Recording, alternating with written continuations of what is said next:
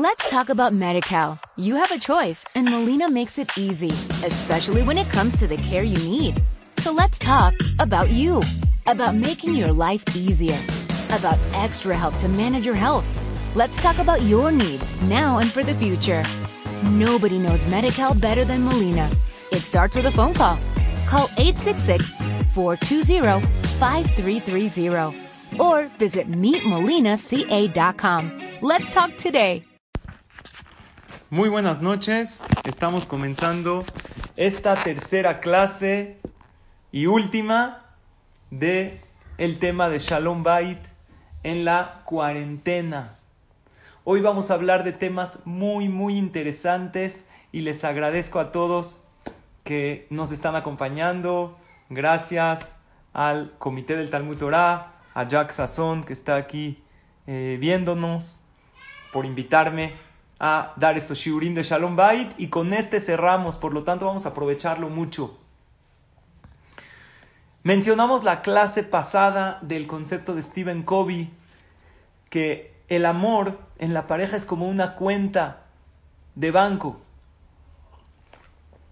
la cual hay que hacer depósitos. Y dijimos la clase pasada, hacer depósitos diarios. ¿Lo han hecho o no? Diario hacer depósitos a la cuenta llamada amor y los depósitos son los elogios sinceros, el tiempo de calidad, el demostrar que estamos ahí para él, para ella, para que cuando lleguen esos retiros involuntarios, porque todos cometemos errores en todos los ámbitos de la vida y más en el Shalom Bait, tengamos, por decirlo así, cobertura para aquellos retiros que hagamos. ¿Por qué? Porque es un banco que todo el tiempo está abierto. Yo les pregunto a ti, hombre, mujer, ¿ya hiciste hoy tu depósito en la cuenta del amor? ¿Ya le enseñaste lo valioso que él es, lo valiosa y maravillosa que ella es? Porque este es un banco que siempre está abierto. Todo el tiempo está abierto para depositar, pero ojo, también está abierto para retirar. Y a los hombres les digo, recuerden bien, un te ves más flaca vale más que mil te amo. ¿Están de acuerdo o no? Las mujeres sí están de acuerdo. Un te ves más flaca vale más que mil te amo, pero sincero, ¿eh? No lo vais a decir ahorita si subió 10 kilos en la cuarentena porque estuvo en la casa, no te lo va a creer. Seguro no es el caso de las que aquí nos están escuchando, pero tiene que ser sincero. Cuentan que en una ocasión, a las 3 de la mañana, uno le habla al doctor y le dice, doctor, doctor, es que mi esposa no se ve bien, se ve muy mal, ¿qué hago? Le dice el doctor, mi esposa tampoco se ve bien, pero no me tienes que despertar a las 3 de la mañana para decirme eso. ¿Ok? Es muy importante elogiarle su aspecto, elogiarle lo que ella hace, elogiarle lo que se dedica y al hombre a lo que se dedica, también su aspecto si se puso algo especial. Pero mientras más interno sea el elogio, más grande va a ser el depósito a la cuenta. Elogio de aspecto es importante, pero no es un elogio como él es, como ella es, un elogio de su persona.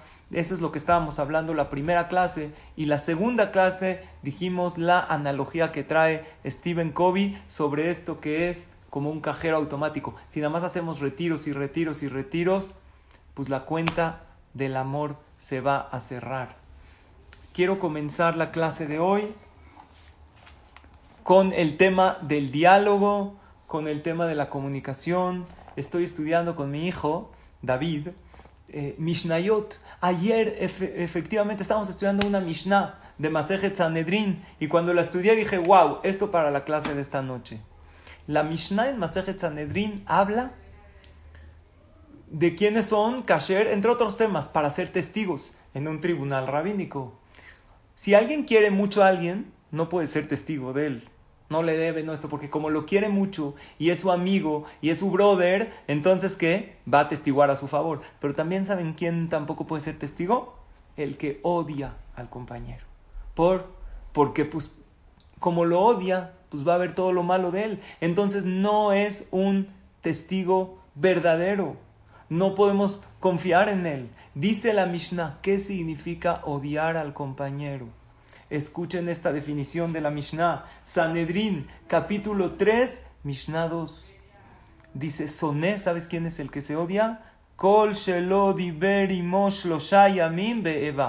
Si pasaron tres días y no habló con él por odio, si no habló con él porque no lo vio, no. Estamos hablando tres días. Se ven dos personas. Diario se ven en el trabajo. Diario se ven en el CNIS. Y tres días seguidos.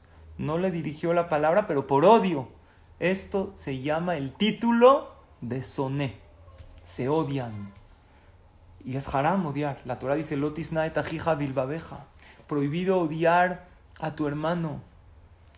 Pero un, un jajam le dijeron a Rabbi no, ¿cómo crees que el pueblo de Israel, Amrulo, lo Israel al kaj? Así dice la Mishnah. El pueblo de Israel, un Yehudí no sería capaz de hacer eso. Y nosotros sabemos que si hay Yehudim capaces de no hablarse por odio, nunca hay que retirar el diálogo. ¿Se acuerdan la clase pasada los ocho diálogos que lastiman? Los ocho tipos de comunicación que lastiman. Tomen nota y repásenlos, porque son buenísimos para repasarlos. Muchas veces los hacemos. La reiteración, las preguntas excesivas, ¿se acuerdan? Pero uno de ellos es la frialdad. Si la Mishnah dice que seguro a Israel no lo van a hacer, con más razón que una pareja que son la misma persona, nunca se deben retirar la palabra por odio. En una ocasión yo recibí una pareja que llevaban 15 días sin hablarse. Es muchísimo, es una eternidad. ¿Se vale? No quiero hablar del tema ahorita. Eso sí, oye, ¿podemos hablar después? Porque estoy muy exaltado, estoy muy molesta por este tema, lo podemos hablar, pero nunca dejar de hablar. El, el canal de comunicación siempre tiene que estar abierto. Tenemos que saber los beneficios de vivir con Shalom Bait. Estoy seguro que las parejas que ahora nos están observando tienen Shalom Bait. Porque ustedes que están viendo esto es porque quieren conservar ese Shalom. La gente que ya está tristemente muy perdida en su matrimonio, piensan, ¿para qué? Una clase me va a ayudar. Pero nosotros, la verdad es que la Torah, claro que nos va a ayudar. Cuando llevamos los consejos de los Jajamim, los llevamos a cabo. Primero que todo, quiero que sepan, queridos marido y mujer, todas estas parejas que nos están viendo, que nos están escuchando. La veraja más grande que pueden tener ustedes es Shalom Bait. Seguro que todos nosotros nadie queremos enfermarnos en esta pandemia. Y nadie queremos afectarnos económicamente. Y nadie queremos que si nos va bien, también es un riesgo, porque si Baruch Hashem a nosotros nos va bien y no nos afectamos ni económicamente, ni de salud, ni emocionalmente, pues habrá quien nos vea y diga, wow, oye, mira cómo le va a él, no se eche la inara, ¿existe el mal de ojo? Claro, pero hay algo que contrarresta el mal de ojo, las enfermedades, todo, ¿saben qué es? El shalom. Dice la Gemara, en mahazik verajá la shalom. No hay un utensilio que retiene la verajá más que el shalom. Cuando hay shalom bait, en esa casa no entran enfermedades. Claro que hay que cuidarse, claro que hay que tomar precauciones, pero no podemos permitirnos que se abra la brecha del del shalom y que Barminan entren por ahí no solo los pleitos, sino las cosas negativas, también Barminan las enfermedades. No podemos permitir ahorita, no nos podemos dar ese lujo. Una pareja que tiene shalom bait garantizado que no tienen ainara. Aunque alguien los envidie, no, nada, no hay ainara que les recaiga, porque tienen shalom. Todos los que Baruch Hashem estamos sanos, tenemos que agradecerle a Hashem. ¿Saben por qué? Porque no nos hemos contagiado del COVID de milagro. De milagro. Está en todas partes. Pero los que estamos sanos, ¿saben por qué no nos contagiamos? Porque tenemos una piel. Varias veces nos hemos lavado las manos y hemos matado el virus. Varias veces Dios milagrosamente nos los quitó. Pero la piel, no nada más el COVID. ¿Sabes cuántas bacterias hay a tu alrededor? La piel es maravillosa. Que te impide que no entren bacterias a tu cuerpo. Pero cuando hay una grieta en la piel, ¿qué pasa? Sí, puede penetrar todo, por eso hay que esterilizarla. El shalom es como la piel. Mientras haya shalom, no entra nada, no penetra, aunque hayan daños, aunque hayan maldiciones, aunque haya ainara, nada penetra en la pareja. Entonces nos beneficiamos. Además, tus hijos, tus hijos no tienes una idea lo que les estás haciendo cuando tú vives en armonía con tu pareja. Y aún el que tiene hijos no problemáticos, no hay hijos problemáticos, Hay hijos que tienen dificultades, que necesitan más atención, que tienen temas emocionales. Si tienen ustedes, queridos padres de este hijo que tiene temas emocionales, Shalom Bait, le están allanando el camino a este niño para salir adelante con éxito en la vida. Créanmelo. No tienen ni idea lo que es el Shalom Bait para el futuro de este niño. Se va a sentir más seguro. Un niño que ve a sus papás bien entre ellos. Sí tienen sus diferencias, pero saben discutirlas con respeto. Ahorita vamos a hablar un poco del diálogo, cómo tiene que ser. Les estamos allanando el camino de manera increíble a futuro. Esos niños no necesitan, a lo mejor necesitan una que otra ayuda profesional, que no estoy en contra de ellas mientras esté bien canalizada. Pero mucho menos porque es un niño que se siente seguro. Y ese niño, aunque tenga déficit de atención o problemas emocionales, se sanan al ver una pareja que se llevan bien entre ellos, que se quieren, que se respetan, que con la mirada se dicen todo. Podemos hacerlo. Ustedes que me están viendo, me estás viendo seguro con tu pareja, con tu esposo, con tu esposa, volteen a verse y díganse algo con la mirada, sin la boca. ¿Verá que lo hicieron? Te puedes decir muchas cosas con la mirada. La mirada dice mucho. Hay gente que tiene cubrebocas con sonrisa. Yo digo, si quieres póntelo, pero se puede sonreír con los ojos, porque el otro te ve. Los ojos son el reflejo del alma. Por eso el punto número uno de esta clase es fomentar el diálogo. Diálogo no es monólogo. No es tú hablas y yo te escucho. No es hija, no es shiur. Diálogo es hablamos los dos. Diálogo es que cuando tú me hablas, yo no tengo el celular, porque cuando tú sacas el celular le estás enseñando a tu interlocutor que no te importa lo que está diciendo. Y muchas veces de eso pecamos los hombres que no ponemos atención a nuestras esposas. Porque el hombre, también tú, eh, mujer, lo tienes que juzgar para bien. Él se mete en el mail, en la computadora, en el celular y no te oye. Ciego, sordo, mudo, no oye, no ve, no habla, nada. Por eso el hombre cuando está manejando está concentrado y la mujer le dice, ¿por qué no hablas? Estoy manejando, sí, pero puedes manejar y hablar. Fomentar el diálogo. En una ocasión encontraron a un hombre en la calle. Dice, ¿tú qué haces en la calle? No es que mi esposa me corrió de la casa. Le dice, oye, ¿pero por qué te corrió? Es que me dice que no le pongo atención. Bueno, creo que eso dijo, no sé, no me acuerdo. claro que no le pone atención. Ahora yo les quiero recomendar a todos los que nos están viendo una aplicación para fomentar el diálogo. ¿Qué? Sí, una app. ¿Saben cómo se llama la app? Card Dex. Es una aplicación roja con dos corazoncitos. Yo la bajé, está buenísima. Te dice de qué temas hablar. Primero que todo que está simpática. Me están poniendo que no se escucha. ¿Qué hago? ¿Alguien me puede decir? Si nadie me escucha, pues ¿se escucha o no? Pónganme porfis en los comentarios. Y me da pena que cada clase hemos tenido este problema de que no se escucha. Belín Eder para la próxima creo que va a tener que ser de otra manera porque por Facebook no o no lo estoy sabiendo hacer. ¿Alguien me puede poner, alguien que sí está escuchando me puede decir por favor? ¿Nadie? ¿Nadie está escuchando? Roslyn, ¿sí me escuchan bien? Perfecto. Jack dice que sí. Bueno, pues vamos a continuar así. Disculpen, ahorita no tengo otra cosa que hacer. No puedo cambiar mi dispositivo. A lo mejor está mal mi iPad, que varias veces me han dicho que no se escucha. Eh, Bezrat Hashem, les prometo, Blineder, que para la otra vamos a hacer algo, ¿ok? Continúo. Les recomendé una app que se llama Card Dex. Bájenla para las parejas. Está en inglés. Te ayuda a platicar, a dialogar. Yo desde que la bajé, no saben cómo me ha ayudado a platicar. Te dice ahí varios temas, le haces preguntas a tu pareja, ella te hace preguntas, Está súper interesante. ¿Ok? Por lo tanto, según la Mishnah en Masejet Sanedrin, prohibido dejarle de hablar a tu compañero. Con más razón, prohibido dejarle de hablar a tu esposa, a tu esposo. Prohibidísimo. ¿Se vale? No quiero hablar ahorita del tema, pero no te dejo de hablar. Nunca dejarse de hablar por orgullo.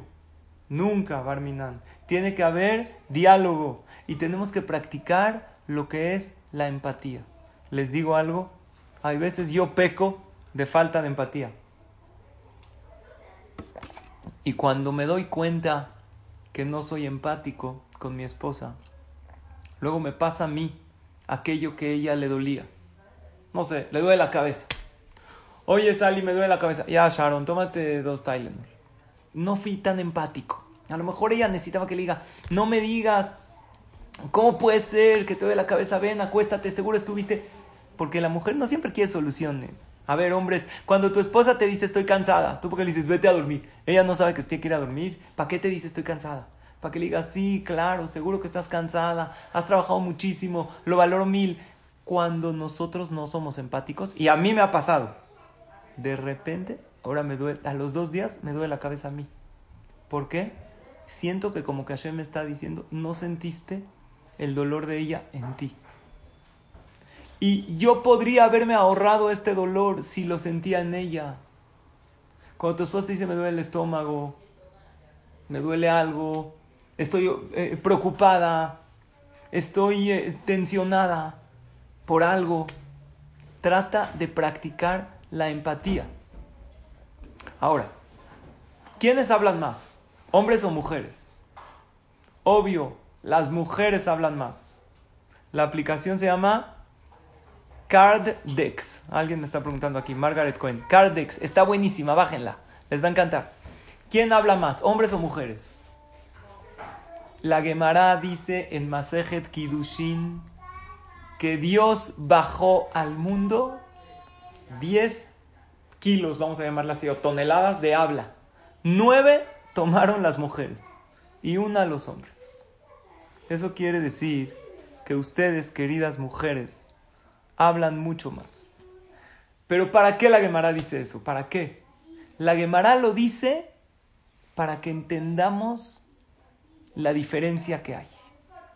Los hombres, y esto quiero que sepan, queridas mujeres, hablan por dos motivos, solo por dos motivos. O para transmitir información o para impresionar a su interlocutor. Solo para eso. Si no tiene una de las dos, no habla. Pero las mujeres hablan así. Vamos a platicar. ¿De qué? Así, a platicar. De esto les va a servir la aplicación que les recomendé. Había una pareja que vino a quejarse con el jajam. Y le dijo al jajam,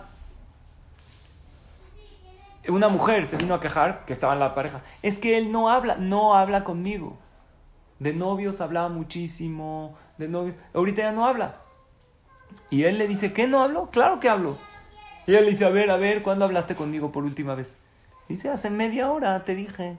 Oye, ¿dónde están los zapatos de Yossi? ¿Cómo va lo del el doctor de David? Dijo, eso no es hablar. Eso no es hablar. Yo quiero que hables así. Hablar por hablar. Platicar por platicar. Dijo, bueno, pues ¿qué quieres que te diga? Pero ¿por qué antes de la boda sí? Porque antes de la boda, ¿qué quería? Te quería impresionar. Oye, ¿por qué con sus amigos sí habla tu esposo? porque pues los quiere impresionar. O transmitir información. Pero si no es ni para impresionar, ni para transmitir información, apréndanse esta mujeres, no es personal. Los hombres no hablan.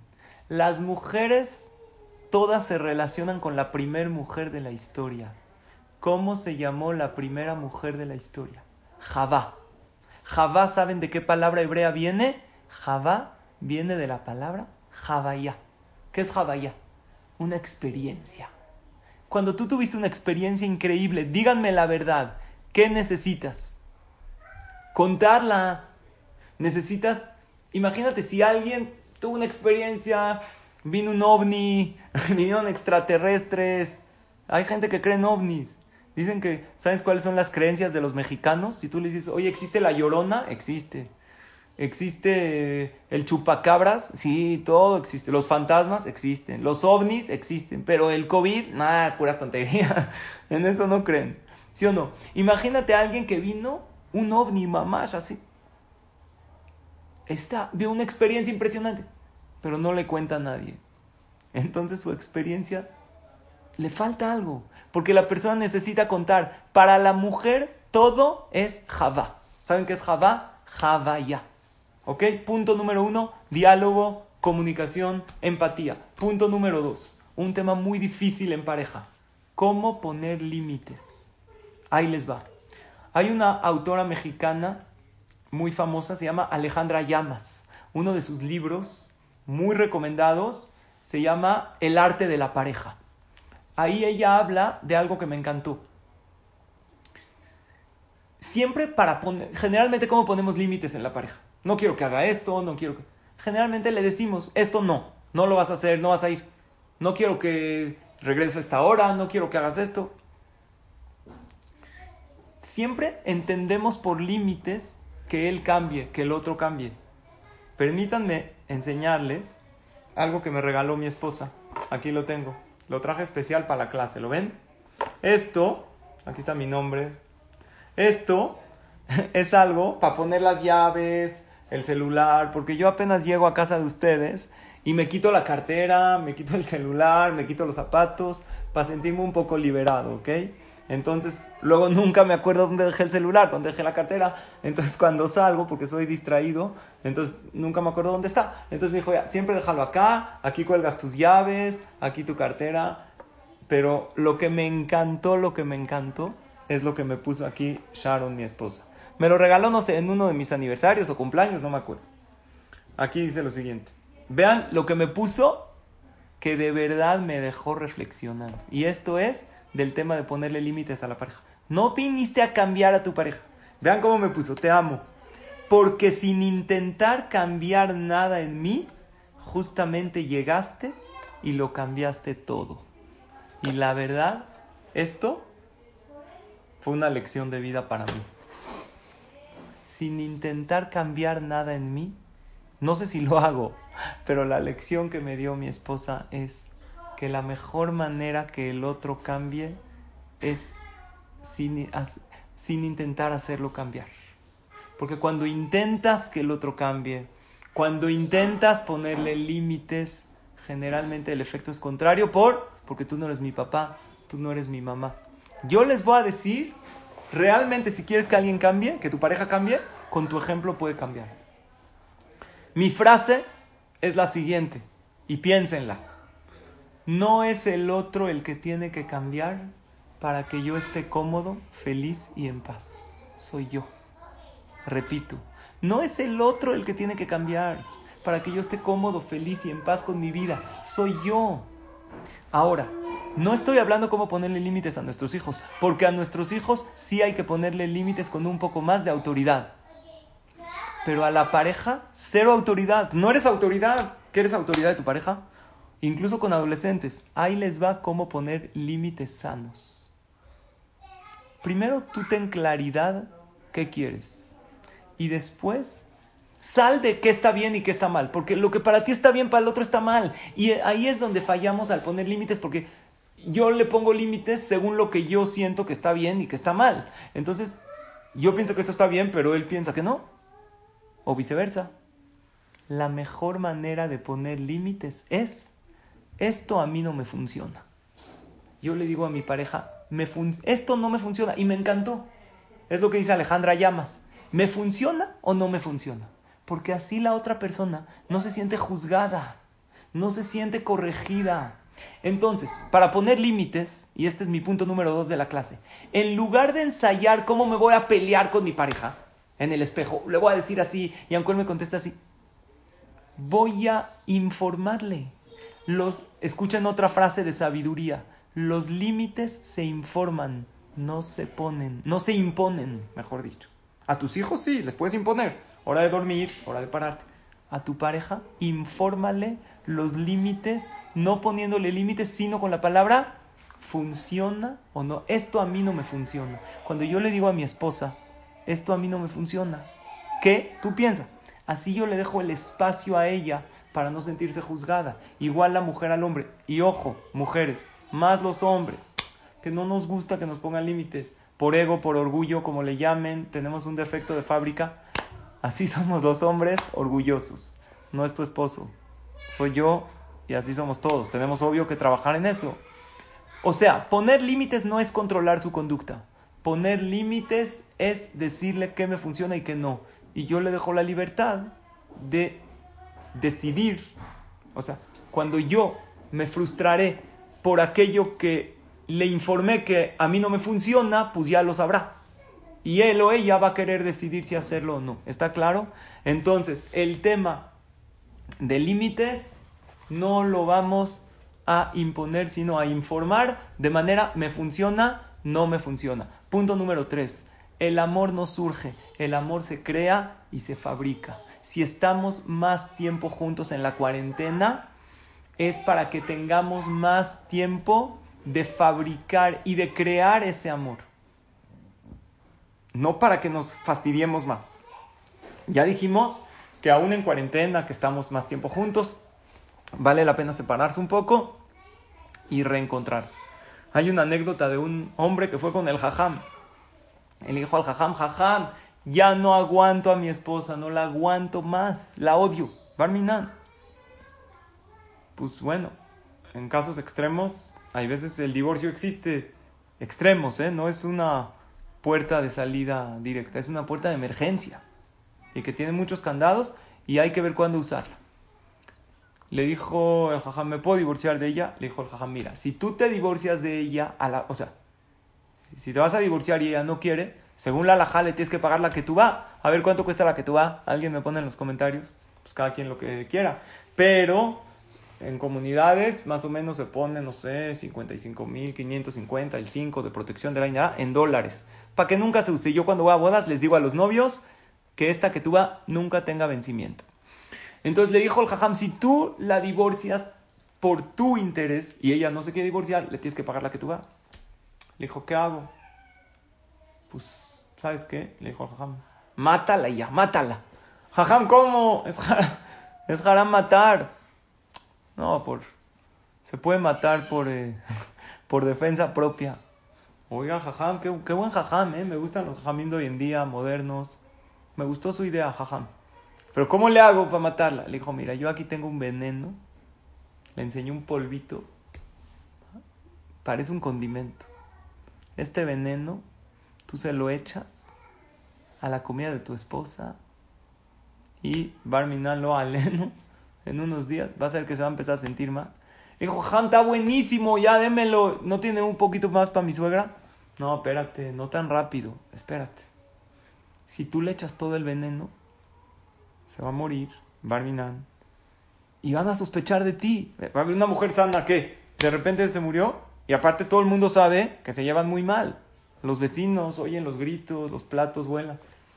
Mejor tengo una idea. Un mes tienes que ser gentil para que nadie sospeche de ti. Cariñoso, colabora en la casa, elógiala a diario y tú no te preocupes, échale este polvito. Pero diario tienes que hacer lo que te dije. Gentileza, elogios, dadivoso. ¿A ti qué? De por sí ya se va a morir. Y vas a ver que todo va a estar increíble. Pero se puede, jajam, se puede, no hay problema. Este hombre salió feliz con el polvito. Llega a la casa y le dice a su esposa, ¿no quieres un café? En la vida le había ofrecido un café. Le hacía el café, le echaba el polvito, le traía la comida. Oye, ¿no quieres que te sirva yo? Le echaba el polvito. Y el hombre le preguntaba, ya, quería que funcione a los dos, tres días. Oye, ¿no te duele la cabeza un poquito? ¿No te ha dado calentura? Y la mujer no, pues al parecer se sentía bien. Al cabo de 30 días regresa con el jajam. Le dice, jajam, ya no quiero que fallezca mi esposa. Ya la amo. Ya la quiero. Había otro que, ahorita les digo cómo siguió esta historia. Había uno que le dijo, jajam, ya no aguanto a mi esposa. Por favor, me urge que me dé una cita. Le habló por teléfono. Una, urge una cita de Shalom Bait. El jajam tenía su agenda saturada. Le dijo, ahorita no te puedo recibir. Bueno, un consejo rápido. Bueno, el jajam le dijo, ¿sabes qué? Haces ejercicio, ¿no? llegas de la oficina, todo. Corre dos kilómetros diarios. Ah, ¿qué pensó el jajam? El señor va a correr, va a llegar cansado, no va a tener fuerza de pelear. Háblame. Pasa una semana, no le habla. Pasan dos, pasan tres. Pasa un mes. El jajam le habla al otro, oye, ¿qué pasó? ¿No que querías una cita? Ya no me hablaste. Dijo el jajam, le dijo el, hombre, jajam, tengo un shalom bait increíble, su consejo está maravilloso. Me dijo que corra dos kilómetros diarios. Ya pasó un mes, estoy a 60 kilómetros de mi casa. estoy lejos, ya no he tenido ni un solo problema. No, papá. Era para que hagas ejercicio antes de llegar, no para que te escapes. Entonces, le dijo el jajam, regreso al otro. Le dijo, yo no te di veneno. ¿Sabes qué te di? Polvito de arroz. El veneno no, no lo comió ella. El veneno estaba en ti. Porque cuando uno se alimenta de rencores, muere de, poco a poco. Tú lo quitaste el veneno siendo bondadoso con ella. Por eso decimos, si Hashem nos dio en la cuarentena más tiempo para estar juntos, es para que tengamos más tiempo de fabricar y crear amor, para que depositemos más en esa cuenta. Y tenemos que saber que para hacer las paces con los demás es necesario hacer las paces contigo mismo, estar en paz, recibir todo con amor. Hablamos la clase pasada. Hoy hablamos de diálogo con la pareja. Hablamos de diálogo con Hashem. Él es el más interesado que haya Shalom Bait en tu hogar. Cuando tú le pides Parnasá, cuando le pides éxito, cuando le pides un coche nuevo, cuando le pides un viaje, a lo mejor Dios no quiere. Porque a lo mejor no es bueno para uno. Pero hay alguien más interesado que ustedes que haya Shalom Bait, que es Hashem. Dios diario, diario toca la puerta de todas las parejas y dice, quiero vivir entre ustedes, quiero habitar entre ustedes. Y cuando Hashem está en nuestros hogares, no hay enfermedades, no hay Ainara, no tenemos que quitar el shalom. Oye, pero no estamos rezando con Minyan. No, no estamos rezando con Minyan. Disculpen el ruido. ¿Se puede cerrar la puerta? Discúlpenme, estoy transmitiendo desde casa de ustedes y ustedes pueden entender que hay ciertos eh, contratiempos, aunque me metía a la recámara. Y bueno, les quiero decir, para ir cerrando la plática, los siete hábitos de las familias exitosas. Los siete hábitos, hay una, una, un podcast que hablamos del libro de Stephen Covey que se llama Los siete hábitos de la gente altamente efectiva. Pero, y ahí lo pueden oír en el podcast. Es un libro muy largo de 300 y tantas, 400 hojas, lo resumimos en 40 minutos. Está buenísimo, pero también recomiendo ese libro, muy famoso, es uno de los bestsellers. Pero Stephen Covey también hizo otro libro que les platiqué de él en la clase pasada, que se llama Los siete hábitos de las familias altamente efectivas. ¿Ok? Vamos a platicar de estos siete hábitos para ir cerrando la clase. Y quiero que los apunten que tomen nota y que se pregunten cuál de estos hábitos tengo para reforzarlo y cuál no tengo para adquirirlo. Y claro que estos son hábitos de familia, pero ¿quiénes son los pilares de la familia? Papá y mamá. Y ustedes que son parejas, si alguien me está escuchando que son parejas todavía sin hijos, recién casados, ustedes creen estos hábitos para transmitírselos a sus hijos. Estos son los siete hábitos de las familias altamente efectivas de Stephen Covey. Primero que todo, dice Stephen Covey que la palabra familia viene, y esto es muy curioso, de los antiguos romanos. Viene de la palabra famos. ¿Saben qué es famos? Hambre, hambre. Quiere decir que la palabra familia se explicaría a aquellos que nos sentamos alrededor de la mesa a comer. Todos estos somos familia. Aprovechemos que comemos juntos.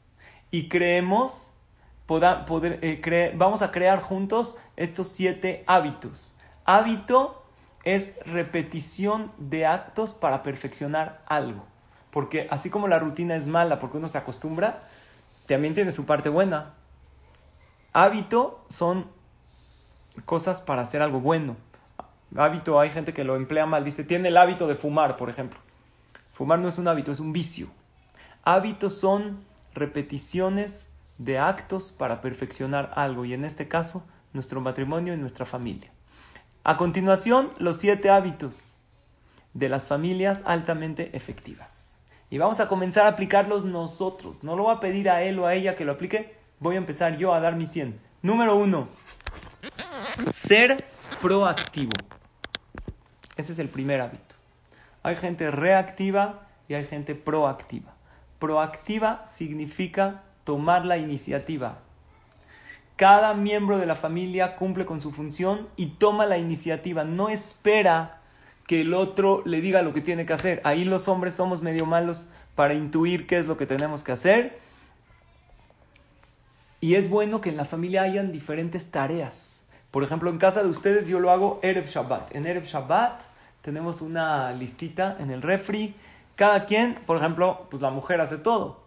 Pero yo preparo las velas de Shabbat. Es bueno que el hombre prepare las velas de Shabbat y pida por sus hijos cuando las prepare. Porque la mujer pide por los hijos cuando las enciende. Pero sabían que el hombre es bueno que pida por los hijos cuando las prepara. Ahorita en estos días de cuarentena, que es el tema de Shalom Bait en cuarentena, he hecho algo que nunca hice. Me paro junto con mi esposa al lado de las velas de Shabbat, escucho su verajá. Antes no lo hacía porque me iba al knis. Pido junto con ella, vienen los niños, pedimos todos. Está increíble. Esto antes no lo hacíamos. Tenemos que ver porque al final del camino no es malo. Todo tiene sus ventajas. Entonces, número uno, primer hábito, ser proactivo. Tú toma la iniciativa. Hábito número dos, comenzar con el fin en la mente. Cuando nosotros tenemos un objetivo, entonces vamos hacia él.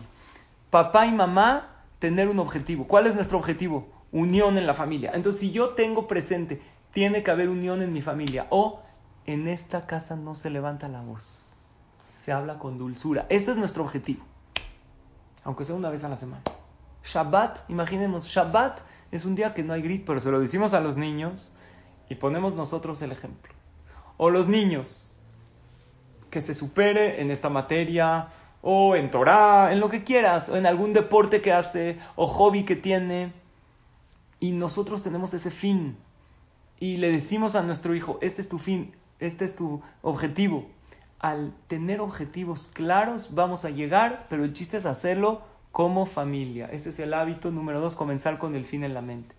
Hábito número tres, dice Stephen Covey, pon primero lo primero. ¿No les ha pasado que nos dedicamos a arreglar mandados, a hacer llamadas, a contestar mails y dejamos de lado a nuestra pareja, a nuestros hijos? No pusimos primero lo primero. Tienes que poner una prioridad. La prioridad en la vida eres, primero eres tú. Tú tienes que estar en paz para estar en paz con los demás. ¿Estás en paz? Relájate, estate en paz, respira, haz ejercicio, haz las cosas que te hacen bien para estar bien para los demás. Después, número dos, tu esposo, tu esposa. Número tres, tus hijos. No tus hijos antes de tu pareja. Primero que fuiste. Primero fuiste persona, te tienes que perfeccionar tú. Después que fuiste esposo, esposa. Entonces, después que fuiste papá o mamá. Ese es el orden. Los padres, cola cabot.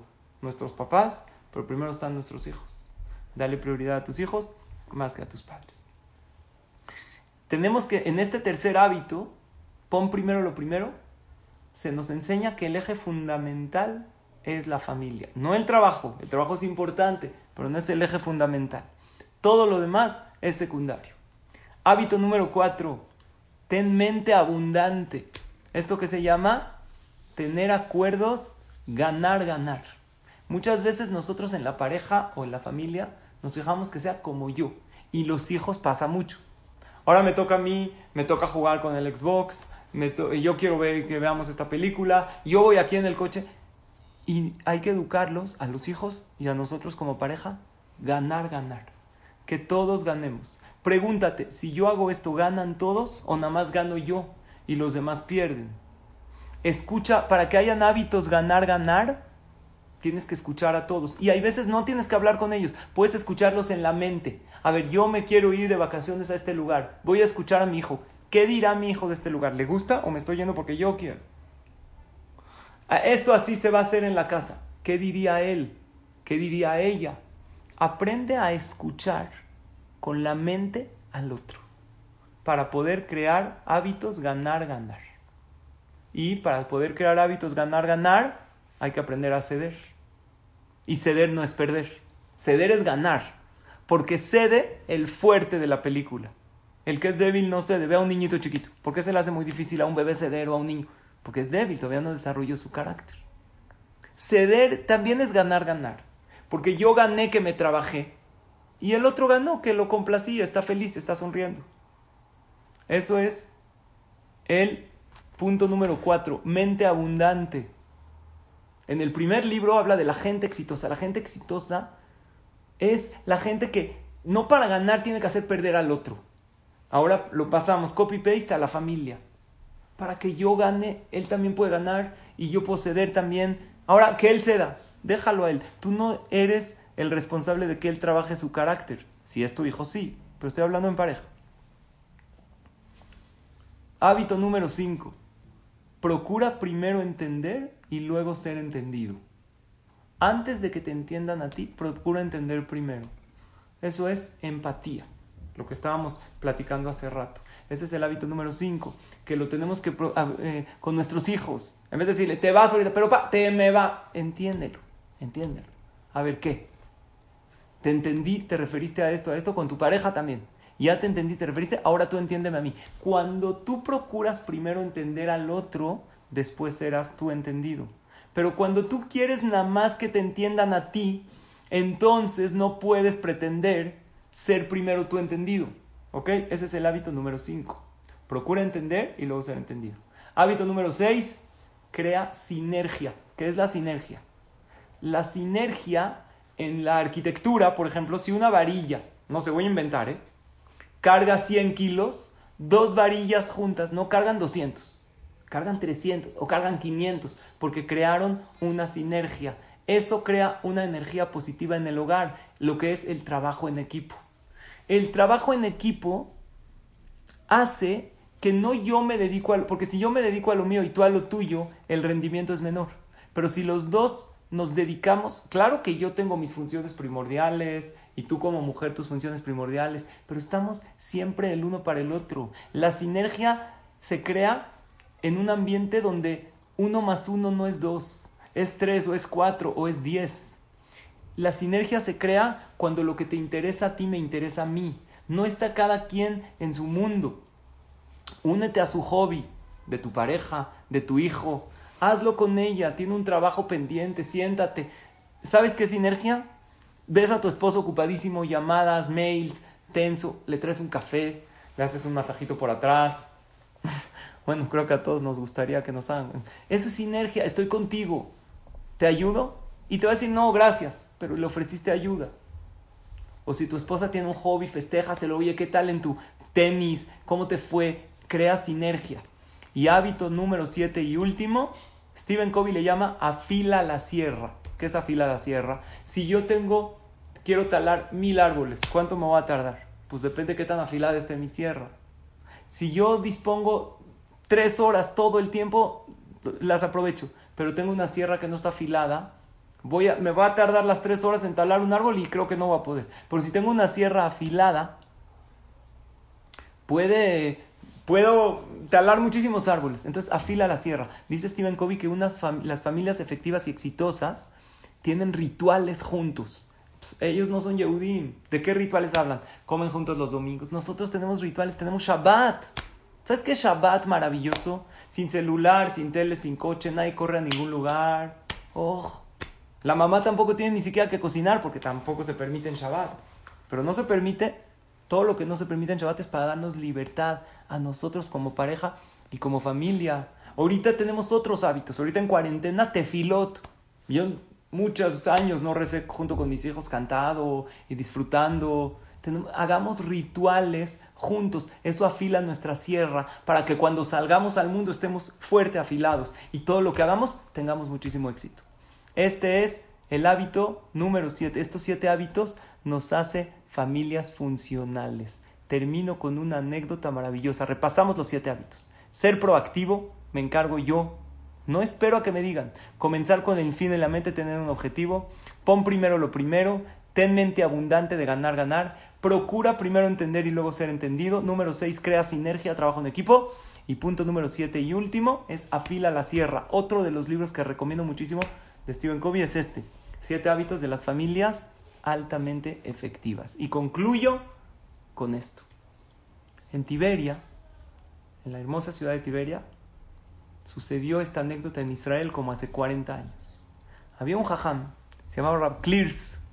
Rab Clears era el jajam principal de Tiberia. Falleció. Y cada año sus hijos, sus nietos se reunían en el Bet Haim, en el cementerio, para decirle Kadish y Teilim.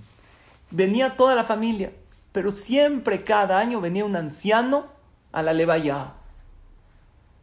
¿Por qué venía un anciano? Nadie sabía por qué ese anciano venía a la levaya. Una vez, uno de sus nietos se le acercó y le dice, veo que usted cada año viene y eso nos honra mucho que nos acompañe, pero ¿me puede explicar por qué viene? Usted fue su alumno, vivía en Tiberia, le dijo, mira, yo no vivo en Tiberia, vivo en Jerusalén. Hace 40 años ir de Jerusalén a Tiberia era un gran viaje y muy tedioso. Y yo nunca vivía en Tiberia. ¿Sabes por qué vengo a la levaya de tu abuelito? Porque mi abuelito, tu abuelito me salvó. Me salvó mi vida, me salvó mi familia, me salvó mi matrimonio. Cuando yo era joven, recién casado, ya sabes, como los jóvenes, tienes todo el ímpetu, eh, me peleaba por todo. Todo veía lo negativo de mi esposa. De por sí desde novios ya habían pleitos. Y todo era críticas. Y pues una pareja que se casan así, sin disposición a cambiar, sino con la idea que cambie el otro, ¿qué va a pasar? Ya se imaginan lo que pasa. Eran tantos los pleitos y tantas, tan fuertes eran las discusiones que la verdad decidí separarme de mi pareja, Barminan. Decidí separarme. No separarse en total, para pensar. Para pensar. Había una vez una mujer que le dijo a su esposo, es que ya no tenemos magia en nuestra relación. Entonces dijo, ah, ¿quieres magia? Desapareció todo el fin de semana. Regresó el lunes. ¿Te gustó la magia que hice? La pareja tienen que pasar juntos, pero él estaba tan mal con su esposa que decidió ir a pasar unos días a Tiberia. ¿Conocen Tiberia? Precioso, se ve el Kineret, está hermoso. Le cuenta él a su nieto, fui a Tiberia a pasar Shabbat, pero llegué desde antes, desde el miércoles. Llegué al templo, una persona, Torah, mitzvot, nada más que no tenía Shalom Bait. Mal, porque uno dice, ¿cómo? Si es religioso, ¿cómo reclama? Tiene razón, sí. Religión no es solo ponerte filín y Shabbat y kasher, también es tratar bien a los demás y principalmente a tu esposa. Entonces llegué al Knis, estuve, estaba ahí en un hotel y se me acerca tu abuelo, no me conocía, el jajam del Knis, este Rav Clears. Me dijo, oye, ¿tú qué haces? No le conté que tenía problemas de Shalom. Le dije, vine a pasar unos días. Dijo, por favor, ven a mi casa. No me conocía. Dijo, pero jajam, usted es el rabino del templo. Por favor, ahórrate el hotel. Danos a mí, a mi esposa, el zehut de hacer achnasat orjim, de recibir un huésped honorable en la casa. Entonces el jajam me dijo, me dijo, te voy a dar el mejor cuarto, veiste al Kineret igual y te voy a atender. Llegué a la casa, dejé el hotel, me esperaba una cena muy rica. La Rabbanit, la esposa del Jajam, ella traía, servía. Acabó la Rabbanit de servir, se metió a su cuarto. La verdad, dormí muy bien. Llevaba mucho tiempo sin dormir. Las discusiones con mi esposa, dijimos en la clase pasada, no hay mejor que irse a dormir agradeciéndole a tu pareja por un día, un día más juntos. Te veo mañana, que descanses y despertar diciéndole, descansaste bien, estás bien, es lo mejor que hay. Y yo la verdad no lo tenía. Muchas noches de insomnio, de corajes, de pleitos. Esta vez dormí increíble. Me paro en la mañana al minyan y veo a tu abuelo, al jajam, Rab Clears, yendo y viniendo. Primero llevaba una palangana con un keli de netilat y adaim y una toalla. Y oigo de afuera del cuarto que se oye agua. Entonces me imaginé que la Rabbanit está acostada, está enferma, Hazita, no puede hacer netilá. Luego llega el jajam, prepara un café, aroma de café, unas galletitas, va, regresa. Aparte le llevó, no sé, unas pastillas que tomaba. Entonces ya estaba seguro que estaba enferma. Sale el jajam, me dice, vamos al knis. Le, dice, le dije a tu abuelo, jajam, yo acaba la tefila, me voy de esta casa, me regreso al hotel.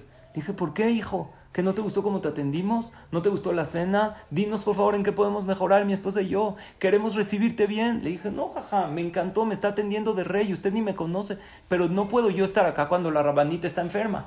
Aparte de que está la rabanita enferma, ¿me tiene a mí como una carga?